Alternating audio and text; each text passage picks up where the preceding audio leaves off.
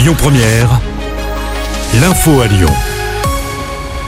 Bonsoir à tous. À la une, un homme passé à tabac à place des terreaux la nuit dernière. Une violente rixe a éclaté vers 2h30. Un individu aurait été roué de coups de pied et aurait perdu connaissance.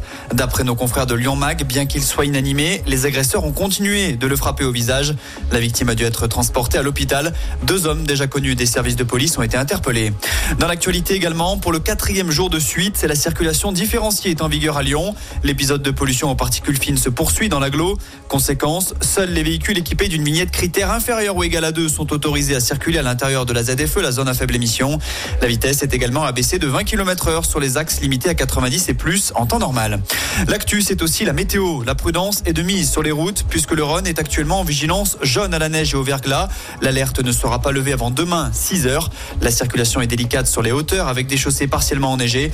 Du côté de la Réunion, l'alerte violette a été levée à la mi-journée suite au passage du cyclone Bellal. L'île reste en vigilance rouge après avoir été balayée par par des vents de 170 km heure provoquant des inondations. Une personne est aussi décédée. Un autre homme est mort à l'île Maurice, emporté par les eaux.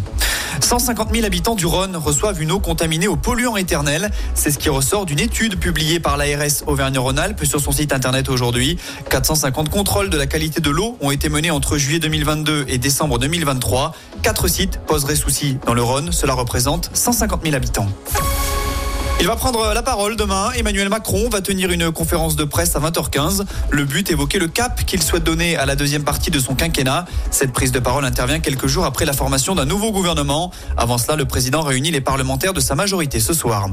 Place à une semaine rose en couleur à Lyon. Le deuxième mondial de la praline se tient à partir d'aujourd'hui jusqu'à dimanche prochain. Ça se passe à Limonest dans l'ouest lyonnais. La grande finale était au programme cet après-midi, mais le rendez-vous n'était pas ouvert au public. En revanche, l'événement sera gratuit ce week-end.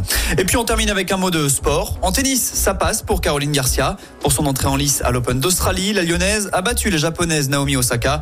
La hiérarchie a été respectée avec une victoire en 2-7, 6-4. Écoutez votre radio Lyon Première en direct sur l'application Lyon Première, lyonpremière.fr et bien sûr à Lyon sur 90.2 FM et en DAB+. Lyon Première